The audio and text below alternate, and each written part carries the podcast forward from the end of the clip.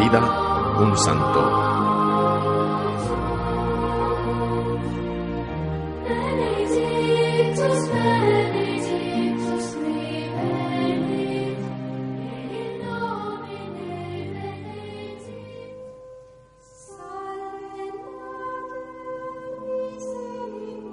Martín, hijo de un tribuno romano, nació en Savaria, en Panonia, hacia el 315.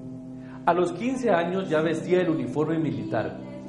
El episodio del manto hay que colocarlo en este periodo, porque a los 18 años recibió el bautismo y abandonó la milicia para seguir a San Hilario de Pontieres, su maestro.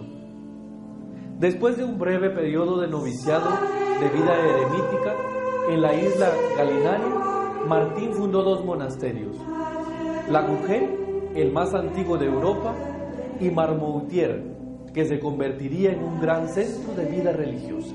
Después del paréntesis contemplativo siguió el activo.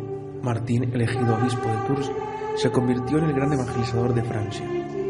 Había sido, como se dice, soldado sin quererlo, monje por elección y obispo por deber. En los 27 años de vida episcopal, se ganó el amor entusiasta de los pobres, de los necesitados y de cuantos sufrían injusticias. Pero no era bien visto por los de su clero, que querían vivir tranquilamente. De hecho, fue acusado por un sacerdote llamado Bricio. Su respuesta fue proverbial. Si Cristo soportó a Judas, ¿por qué no debería yo soportar a Bricio? Murió el 8 de noviembre del 397 en Candes durante una visita pastoral. Sus funerales, que tuvieron lugar tres días después, fueron una verdadera apoteosis. En ese día, el 11, se conmemora su memoria. Se puede considerar como el primer santo no mártir con fiesta litúrgica.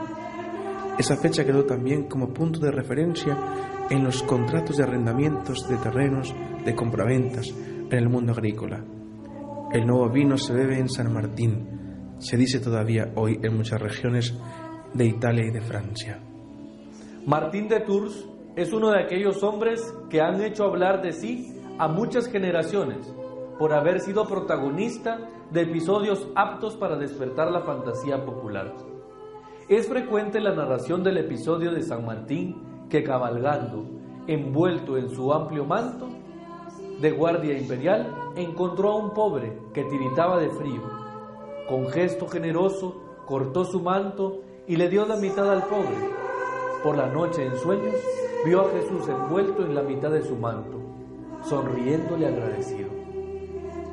La mitad del manto que según la leyenda San Martín compartió con el pobre de Amiens se conserva celosamente en una capilla. Al custodio de la capilla se le llama capellán sin serlo, porque es el protector de la capa del obispo de Tours.